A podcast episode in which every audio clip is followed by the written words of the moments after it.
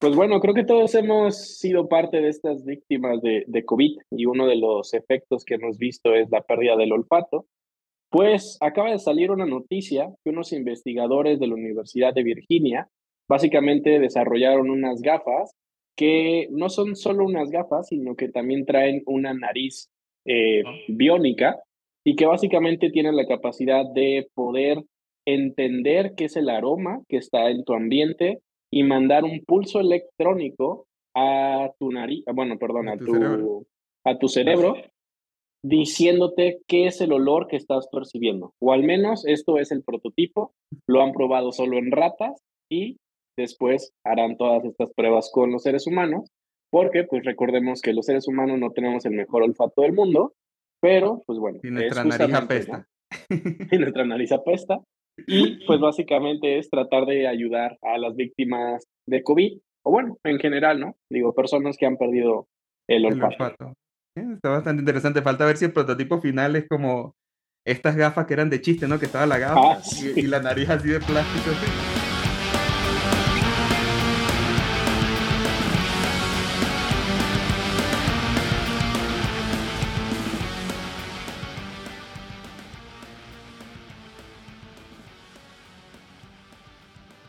Alfred, ¿cómo ves? Hoy tenemos otro de nuestros capítulos así especiales donde hablamos de cualquier estupidez que se nos ocurre en la mente porque no preparamos nada. No, mentira, que digo, donde investigamos así a conciencia sobre diferentes aspectos de la carrera de ingeniería.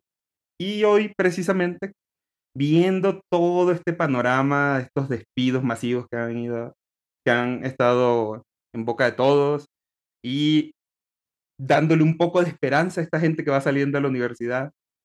Primeros pasos, ¿Qué hacer? ¿Cómo buscar? ¿Cómo comenzar? Sí, creo que era uno de los temas que ya venimos platicando, ¿no? El hecho de, pues, esta recesión económica ha pegado eh, la tierra prometida, que también ya habíamos hablado en su momento, sobre, pues, el IT, pues no lo es, hemos visto ya afectaciones, muchas empresas de talla mundial chicas, medianas, grandes, viejas, longevas, les ha pegado, ¿no? Y hemos visto, pues no despidos de dos, tres personas, hemos visto recortes de 10, 15, 20%. Entonces, pues es complicado, pero creo que también a su vez trae muchas oportunidades, ¿no? Como cualquier tipo de, de afectaciones, malo para algunas personas, buenos para otras, porque pues también conlleva oportunidad para otras vacantes, ¿no? O nuevas personas que se puedan unir a, esto. Y justamente como lo mencionas, Ernest, ¿no? Es cómo entrar a una de este tipo, a este tipo de, de empresas, ¿no? Creo que es muy, muy variado esta pregunta para las personas y creo que depende mucho de tu, de tu universidad y a lo mejor también tú mismo el cómo te muevas, ¿no? Eh, tú me dirás a lo mejor desde tu perspectiva, Ernest, pero al menos aquí en México, pues tenemos nuestras universidades privadas, que pues ya son bien conocidas como Tecna Monterrey, ¿no? En donde tienen convenios pues muy de la mano o realmente es una como de esas prestaciones el hecho de poder tener convenio con empresas pues de talla mundial. Y pues del otro lado tienes a las escuelas públicas que han hecho mucho esfuerzo o al menos puedo hablar de mi de mi universidad pública que ha hecho demasiados esfuerzos y tiene convenios, pues ahora ya con Microsoft, con Meta, y pues bueno, te puede acercar a esta feria de reclutamiento. Entonces creo que la, la uni influye mucho, pero nuevamente, no puedes dejar todo a la universidad. Al fin y al cabo es tú como persona salir a buscar, ¿no? Y muchas cosas que vamos a platicar que podrías hacer para acercarte un poco más a estas oportunidades, ¿no? Y bueno, de ahí comenzamos principalmente, que ya estás en tu carrera universitaria, como hablamos hace unos, unos capítulos atrás, de esto del camino del ingeniero. Ya estás llegando a los últimos semestres y te empiezas a hacer como esa pregunta, ¿no? ¿Dónde voy a trabajar? ¿Qué voy a conseguir? Eh, ¿Estaré preparado para eso no? Y pues, así, experiencia personal, yo cuando salí de la carrera, literal, estuve un año desempleado. Y como decía Alfred, ahí es donde viene la, la parte de cómo, cómo te vas preparando tú, cómo te mueves para entrar en el mercado laboral digamos. La carrera te ayuda, y como mencionamos en ese capítulo, a ver otro tipo de horizontes, a analizar los problemas de manera diferente, pero no te da todas las herramientas y no te da un aval de que vas a conseguir trabajo. Y de hecho en ese año aproveché para estudiar maestría, diplomados, saqué cursos de, de redes, etc. Entonces ahí viene como ese primer punto, de prepararte. Es decir, no consigues inmediatamente, pues tener eh, con qué defenderte cuando te toque entrar, ¿no? Cuando te toque empezar a, hacer entrevistas.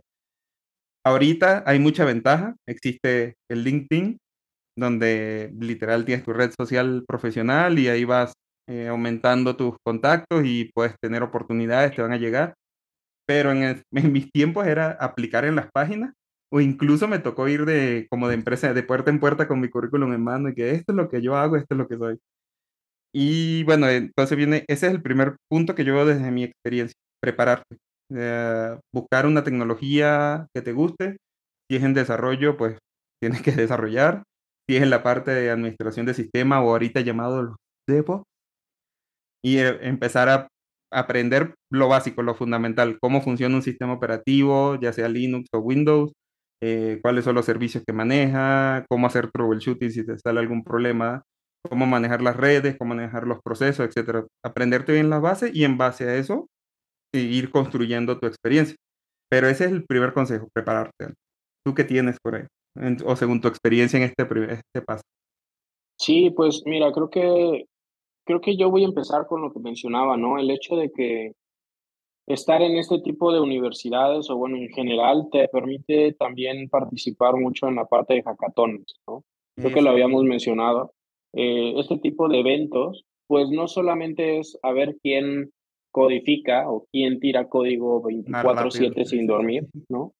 Eh, pero también es el hecho de convivir con otro tipo de perfiles que también te ayudan a ti como persona o como ingeniero a, crecer, en el sentido de que pues, eh, no sé, o sea, quién, cómo venderte, cómo hablar, cómo presentar una idea, etcétera, etcétera, cómo hacer negocio de una idea, entonces, aparte de este tipo de eventos que te permiten interactuar con otros perfiles, es el hecho de también que empresas te volteen a ver o empresas patrocinan estos eventos, ¿no? Hemos visto diferentes eventos como BBVA quiere que hagas una aplicación para optimizar tal cosa, ¿no? Hemos visto a lo mejor sectores, a lo mejor más a la parte de muy específico, o empresas grandes también como la parte de de la NASA o Tesla y a lo mejor también hackatones o eventos especializados en áreas, ¿no? Hay unos de que, ah, queremos hacer un videojuego, queremos hacer una aplicación móvil, queremos hacer una página web, queremos optimizar, queremos la parte de seguridad. Entonces también creo que esto te ayudaría mucho a investigar qué es lo que tú quieras, buscar este tipo de eventos y usarlo también como probarte a ti mismo qué, qué tan bueno de nivel estés y estoy seguro de que pues o haces contactos muy buenos o conoces a alguien, algún developer que está allá adentro o algún líder técnico que eventualmente te diga, ah, ¿sabes qué? Dame tu CV, lo meto, ¿no? O posiblemente ganas y ese, esa parte de ganar pues también te habilite el pase a poder pasar una entrevista o no sé, pero creo que eso te acerca o te acorta todavía mucho más ese tipo de, te acorta a ese tipo de, oportunidades, ¿no? De hecho, ahí mencionaste un punto principal también, el tema de los contactos que vas haciendo. Yo creo que la principal ganancia de estos eventos es más que, como dices tú, de demostrar que puedes codificar una aplicación en dos horas y mientras otras personas lo hacen en días, es el hecho de que el grupo que vas a conocer y el aprendizaje que te llevas de esos eventos. Porque claro. el punto número uno es lo básico, pues tú te dan un problema, tú aprendes a desglosarlo y va, te va a tocar investigar, te va a tocar trabajar en equipo porque hay cosas que tú no conoces que a lo mejor tu compañero sí, pues bueno, te va, mm, en ese momento tú como que te sales del foco, él agarra el, el, como la voz cantante y él va llevando todo el proyecto y ya después tú entres y apoyas y cosas así. Todo eso son cosas que suceden en la vida real, en los trabajos reales y que los aprendes en esta clase de eventos. Y el segundo es el de, el de los contactos. Puede ser que de repente trabajaste con un grupo eh, donde quizás uno es un project manager, no, no desarrollaba, sino que era project manager del equipo, y o los demás desarrollaban. Ah, pero resulta que en tres años, a lo mejor, hay un proyecto que te está liderando esta persona que era project manager y se acuerda que tú eras muy bueno trabajando en tal tecnología y, oye, te pega una llamada, como dicen, ¿no?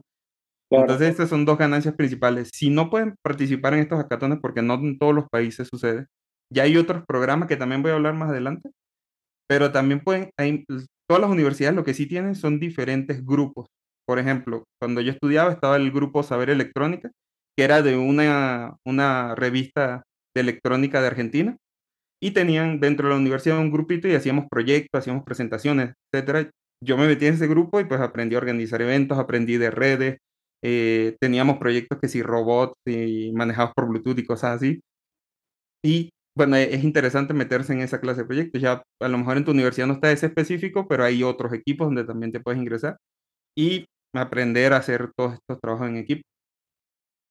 Sí, creo que esa parte no, no me acordaba, pero es cierto, o sea, cada, digamos que está el grupo de vinculación que es directamente por parte de la universidad, pero también hay profesores que crean sus propios grupos de investigación en donde pues tú puedes irte ahí y esos profesores eventualmente tienen alumnos egresados que ya están trabajando en la industria y que pues obviamente la relación fue o es mucho más directa porque pues eh, desarrollaron a lo mejor algunos eh, publicaciones, algunas eh, investigaciones, proyectos, etcétera. Entonces también es como de, oye, pues ya estoy a punto de graduarme.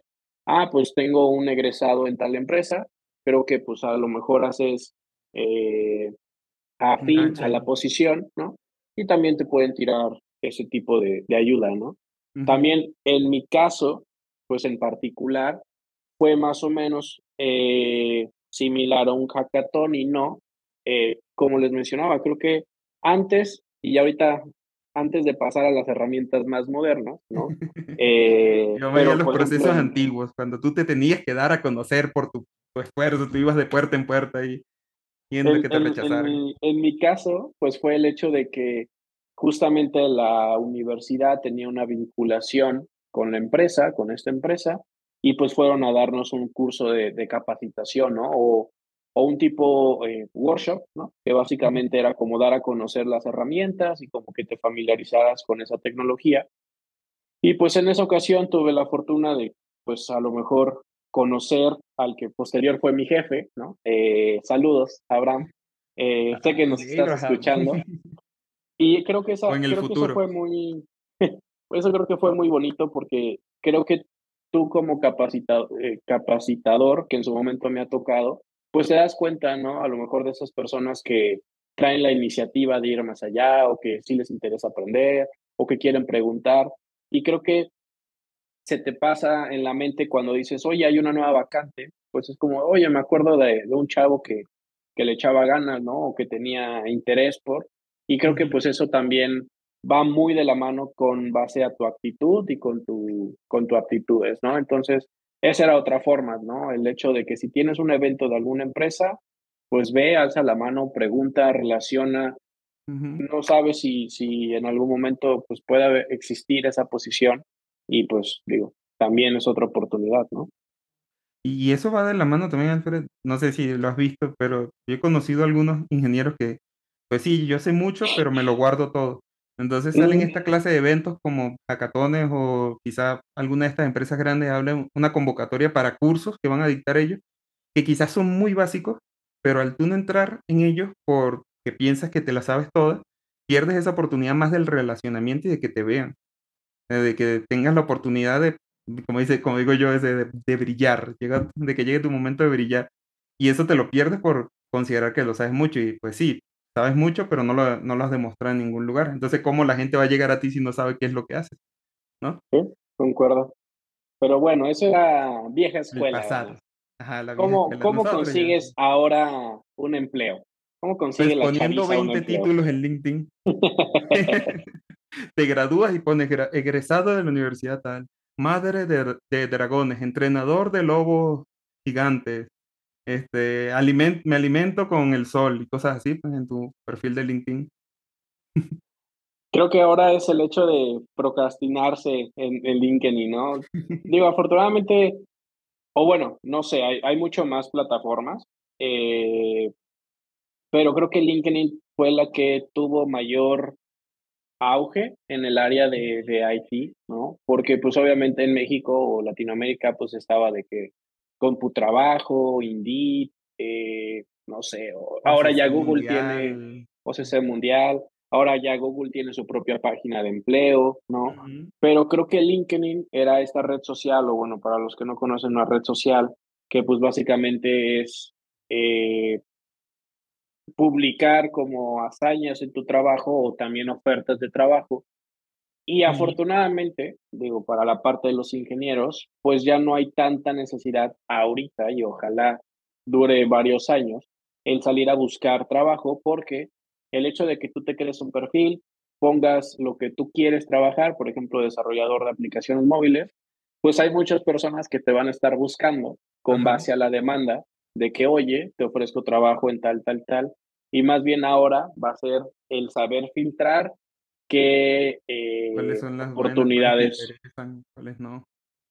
Sí, o sea, cuáles vas a aceptar, porque bueno, también han habido casos, ¿no? Creo que en algún momento te decía Ernest, ¿no? Hubo una empresa no ficticia, pero básicamente lo que hacía es utilizaba los procesos de entrevista para que las personas les hicieran código de a gratis y después pues ya no llamaban a la persona, ¿no? Pues Entonces... ya que ya tenían su clase, su módulo, ya, ya no necesitaban correcto. a la persona.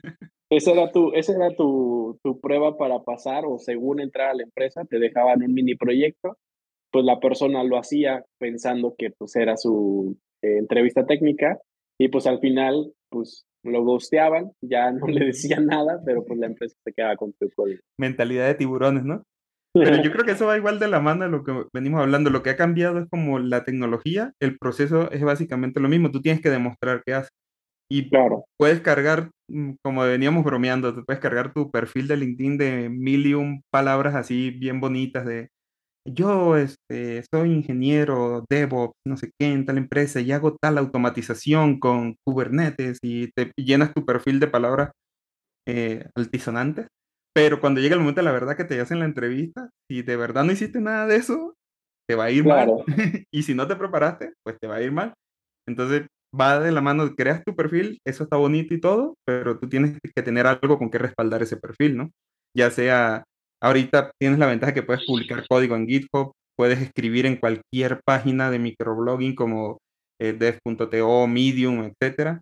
Eh, puedes hacer videos de YouTube, tutoriales cortos de 5 minutos de cómo hacer, cómo configurar tal cosa. tienes muchas opciones para demostrarlo y pues tienes que utilizarlas. Pues. Ya no es decir, mm, poner el, el, perfil de LinkedIn como que eres el superhéroe de la vida, pero si no tienes nada de fondo, pues es lo mismo. Sí, y creo que, y creo que también se, se ve muy claro cuando, pues cuando tú vas a entrevistas, ¿no? Yo, pues obviamente he estado en, los dos, en las dos posiciones, ¿no? Haciendo entrevistas y entrevistando. Y, me ha pasado, ¿no? Al momento, al momento que dices, ¿sabes qué? La neta no sé, y pues empiezas a decir ciertas, eh, ciertas cosas que pues no van, y también lo he vivido, pregunto cosas, y es lo que le llaman de una, una diarrea de, de cosas que no tienen nada que ver, pero según tú dices un, buen como para cubrir la pregunta que según te hicieron y pues no tiene nada que ver, ¿no? Pero bueno. Pones palabras, palabras tecnológicas. Y que no, es que estamos implementando un DRP con sí, eh, sí, o sea, y nos vamos a Cloud Native y... Empieza a decir mil cosas que no tienen nada que ver, pero según tú suena chingón y pues al final lo único que hiciste es darte a conocer que no sabes nada de lo que, de lo que estabas hablando, ¿no? De hecho, hay una anécdota que tenemos con, y perdón que te interrumpa, pero se me acordé muy bien de esto.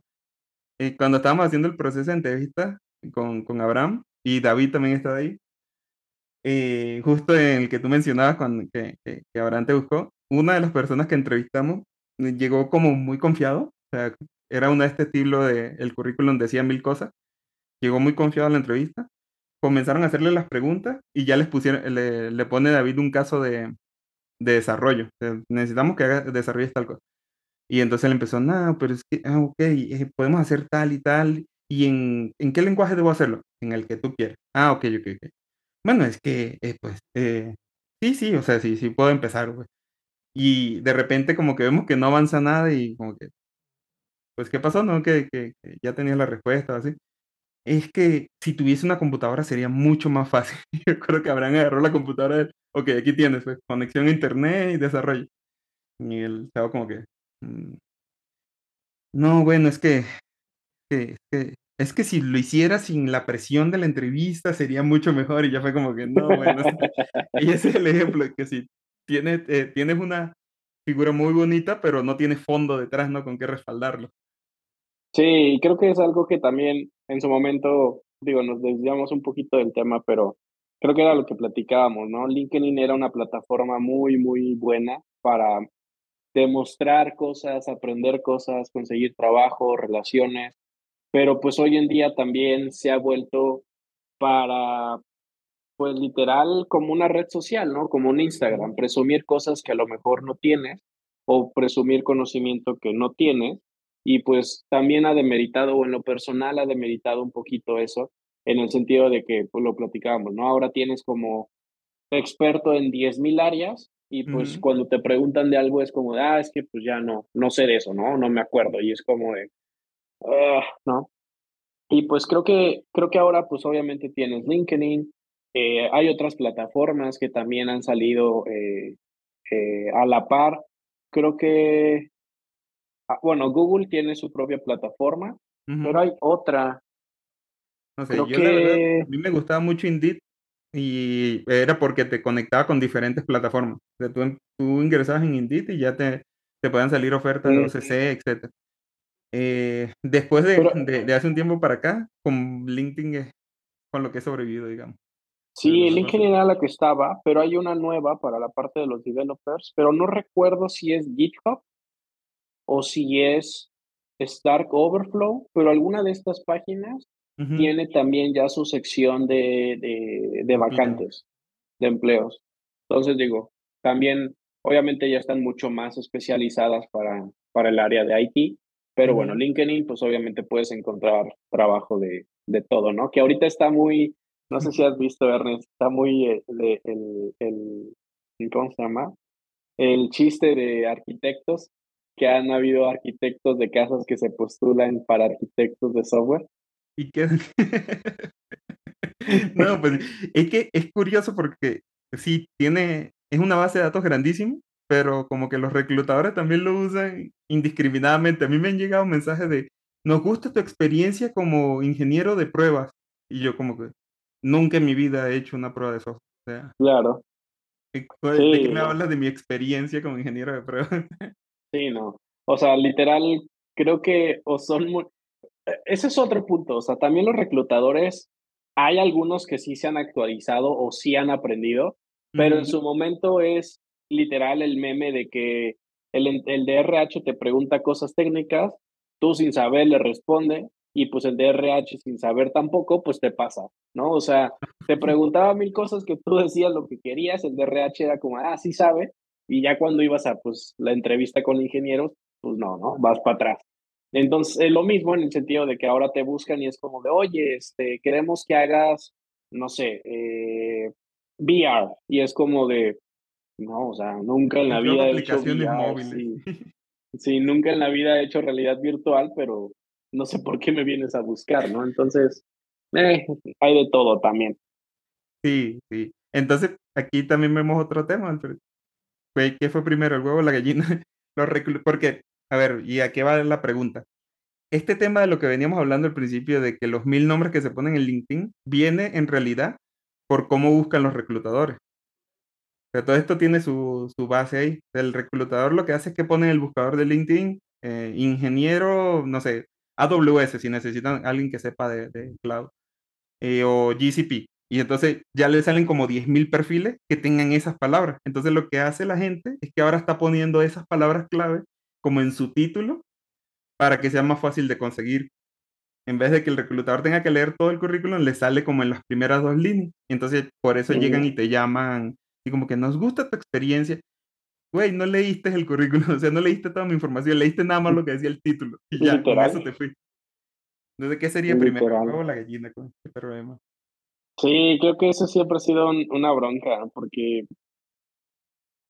tú, al fin y al cabo, es una herramienta de búsqueda, ¿no? O sea, cualquier palabra clave que tú pongas, pues obviamente les va a salir a las otras personas, ¿no? Entonces, creo que pues eso es, ha sido o ha fungido para que las personas pongan lo que sea y es como chicle y pega, ¿no? Ajá. Que otro, que no es, sí es problema, pero también como recién egresado, al menos sí me tocó muchas personas en el sentido de que, no, pues la neta de lo que haya, ¿no? O sea, Ah, yo quiero trabajar lo soporte haya. técnico entro, O desarrollo sea, entro, si hay de- desarrollo, desarrollo. Oye, pero es que hay móviles, hay web, hay backend, hay cloud, es como el que sea. no, pues yo soy lo que, yo soy todo, ¿no? Entonces digo, está bien, y no está bien, o sea, obviamente, pues cuando sales de la universidad, pues no sabes todavía todo el panorama, ¿no? Pero algo que a mí me dijeron mucho es, siempre trata de enfocar tu currículum o, en este caso, tu perfil hacia lo que tú estás buscando o hacia lo que tu preferencia, ¿no? Porque a veces es como de, eres muy bueno, vas a una posición de móviles, pero de tu currículum solamente el 20% es móviles, ¿no? Y todo lo demás es, ah, no es que yo fui líder técnico en cloud y he sido también, eh, no soporte sé, técnico en soporte no sé qué, claro, o sea, hablas de todo, sí, pero esta es para móviles, o sea, ¿qué has Ajá. hecho en móviles, no? Y creo que eso también en su momento, pues muchas personas no lo hacen eh, o, pues sí, o sea, no, no enfocan su currículum hacia lo que están buscando y pues dificulta también el hecho de, de ser parte de, de, una entrevista o acceder a una entrevista, ¿no? Sí, es que es lo que llama, mucha gente lo llama la metralleta de currículum, ¿no? La, ¿Mm? el rifle de currículum. Porque empiezan, mm, quieren enfocarse en 20 empresas, entonces a todas les mandan el mismo currículum. Es como dices tú, enfócate en lo que tú quieres especializar. Y precisamente si vas comenzando, está bien que quieras agarrar lo que sea, digamos, soporte técnico, desarrollo web, desarrollo móvil, pero tienes que tener también como tu norte en, en mente. Eh, yo puedo comenzar como soporte técnico, ah, pero yo quiero ser ingeniero cloud o yo quiero ser desarrollador móvil. Bueno, mientras haces tu trabajo, tú tienes que enfocarte en prepararte para ese punto y acomodar tu información, tu currículum, hacer proyectos que ahorita es como decíamos, o sea, tienes las opciones de demostrar en mil plataformas. Puedes compartir código, puedes mostrar en videos, puedes hacer, ya hasta TikTok puedes hacer de cómo, no sé, agarras, grabas la, cómo hiciste, no sé, una página web y todo lo condensas en un video así súper rápido, un minuto, y lo subes a TikTok y se puede ver, pues. O sea, tienes diferentes opciones que no existían antes para demostrar qué es lo que haces. Entonces ahorita yo siento que a pesar de que hay miles de opciones, la gente quiere agarrar también como mil cosas. Yo, yo hago lo que sea, en vez de tratar de enfocarse en una, ¿no? O en un sí, área específica. Sí, creo que eso es justamente lo que, lo que en su momento me decía, ¿no? El hecho de que tienes que saber hacer un muy buen currículum, eh, pues para poder ser visto, ¿no? Porque antes también, cómo funcionaba, bueno, ahorita, ahorita ya es más la parte de LinkedIn, y que en su momento también un CV, pues se traduce a un LinkedIn, tienes que poner uh -huh. las cosas que te gustarían por lo cual te busquen, ¿no? O por lo cual te quisieras ir. Pero algo que también es, a, ahorita ya no es un proceso manual, o sea, de una vacante, ten por seguro que van a llegar 30 currículum, ¿no? Y obviamente, pues hay personas o los reclutadores no se van a, re, no se van a poner a revisar los 30 currículum, sino básicamente ahora tienen estos programas eh, automatizados que lo que hacen es meter todos los currículums y básicamente el programa lo que hace es buscar palabras claves y te da o te arroja cuáles son los currículums con mayor porcentaje de palabras claves con base a tu posición y pues básicamente de 30 te reduce a 5 y ahora sí 5 ya lo revisa manualmente y pues los pasa a la siguiente fase, ¿no? Entonces, si tú no tienes ese cuidado en poner tal cual lo que va a ser match a esa vacante, pues ni siquiera vas a figurar, ¿no? Te van a filtrar sin ni siquiera haber dicho una sola palabra en una entrevista, ¿no? Uh -huh, uh -huh. Correcto. Cambian mucho lo... ¿Cómo cambian los tiempos? Digo, y es la demanda, ¿no? Apenas platicaba con, un, con una reclutadora y uh -huh. me decía, pues es que es muy diferente, ¿no? O sea, si tú vas a una vacante de México, pues pone que te lleguen 40 currículum, ¿no? Y de 40, pues obviamente los pasas a, a, filtro. Obviamente de esos 40, a lo mejor solo me van a servir 10 y de esos 10 en filtro me salen 4, ¿no? y ya los paso. Pero no es lo mismo a lo mejor en un India, porque en un India pues te van a llegar 300 currículums y ahí sí vas a tener que revisar por volumen, ¿no? Porque pues hay demasiadas personas y pues bueno, otras condiciones eh, de, de desarrollo allá que las de acá, pero pues obviamente siempre tienes que tener en mente que pues vas a competencia al fin y al cabo, ¿no? Y eso es simplemente el ser visto. Y una vez que ya eres visto, pues prepararte para las entrevistas, ¿no? Empiezan las entrevistas, que son comúnmente son de diferentes tipos y, y, hay algo que siempre se pasan por alto. Y, y también me pasó, te preocupas mucho por las habilidades técnicas y se te olvidan lo que llaman las habilidades blandas, ¿no? Blandas, que yo las prefiero llamar habilidades complementarias más bien, porque no es que son blandas, porque sí tienen mucha importancia. El tema de que sepa eh, expresarte, y esto suena muy etéreo, pero de que sepa ser conciso, porque cuando, a ti te cuando tú estás con una entrevista tienes de 45 minutos a una hora. Comúnmente te hacen 5 o 6 preguntas. Entonces, tú no tienes el tiempo para explayarte a explicar así con pizarrita todo el detalle por cada pregunta, porque si no, nada más te harían dos. Claro. tienes que dar respuestas concisas de lo que te están preguntando y eso, eso se aprende y hay que practicarlo. No es algo como que, ah, yo nací y ya sé dar respuestas concisas. Sí, no, o sea, creo que, creo que eso es muy, muy, muy válido, el hecho de que tú también te entrenes en esa otra parte, porque era lo que decíamos, a veces, si tú me pones un código y eres, o bueno, siempre lo que siempre decían las personas es, no me importa si lo resuelves o no, quiero saber el proceso, y el análisis que haces para llegar a ese resultado. Porque si yo te pongo un código o un problema y tú me lo resuelves en 15 minutos, yo tengo mucha, eh, mucha ventana para dudar que realmente lo hiciste y que no previamente ya te lo sabías y lo viniste nada más a responder, ¿no?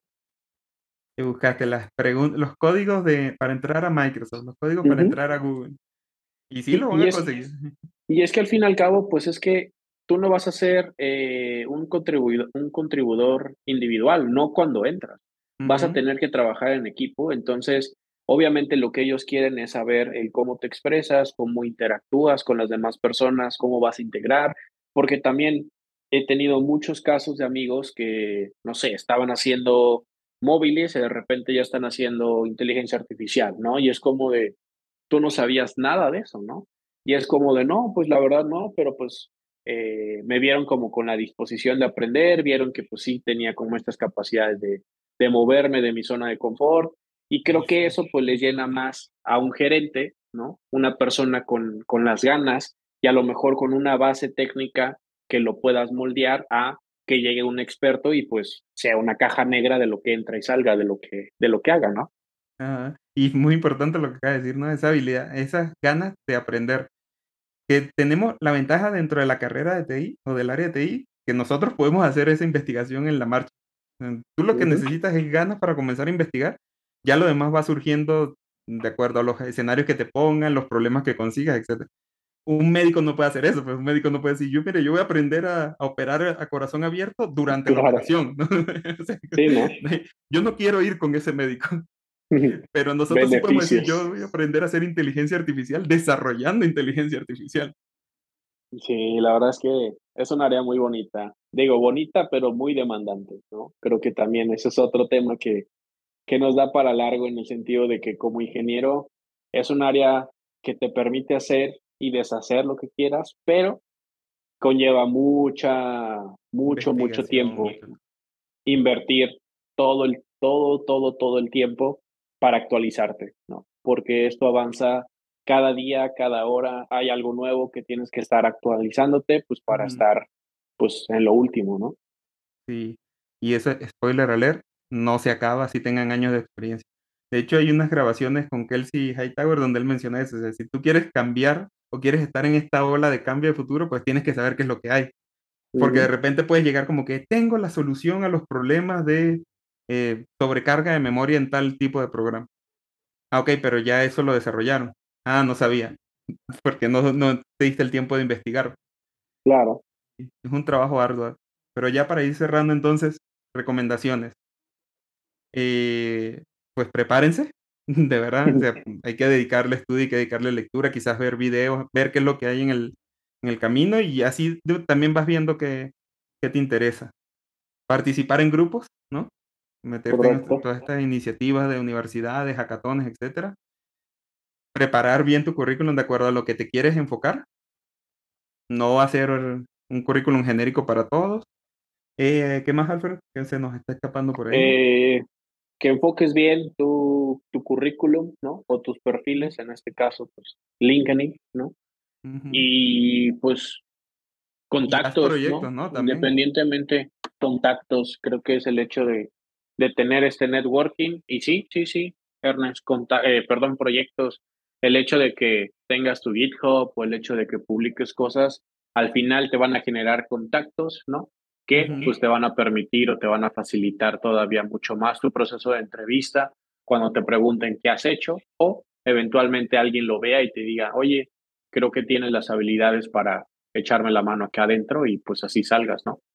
Sí, bueno, eso podría ser como sus primeros pasos, sus primeros pininos para los jóvenes que van saliendo hacia la universidad, de la universidad. De la universidad. De la universidad. Bueno, que hay unos que salen de la universidad y vuelven a la universidad y vuelven a la universidad, y 50 años siguen viviendo con los papás porque son académicos. pues bueno, eso estuvo bastante completo, creo que para el primer capítulo. Y yo creo que cada una de las cosas que dijimos da para un capítulo, o sea, si vamos a hablar de proyectos, si vamos a hablar de hackatones, etcétera. Pero esto puede ser como un buen punto de entrada, ¿no? Sí, creo que con eso tienen para, para irse adentrando. Y pues nada, creo que con esto cerramos hoy un capítulo pues muy tranquilo, ¿no? Muy tranquilo. Espero que les haya ayudado. Y pues nada, cuídense mucho y pues nos vemos en la próxima, Ernest. Bye. Bye bye. Uno. Bueno, pues todos hemos. Cortaste ya, ya, ahora sí, ahora sí, ahora sí, en serio.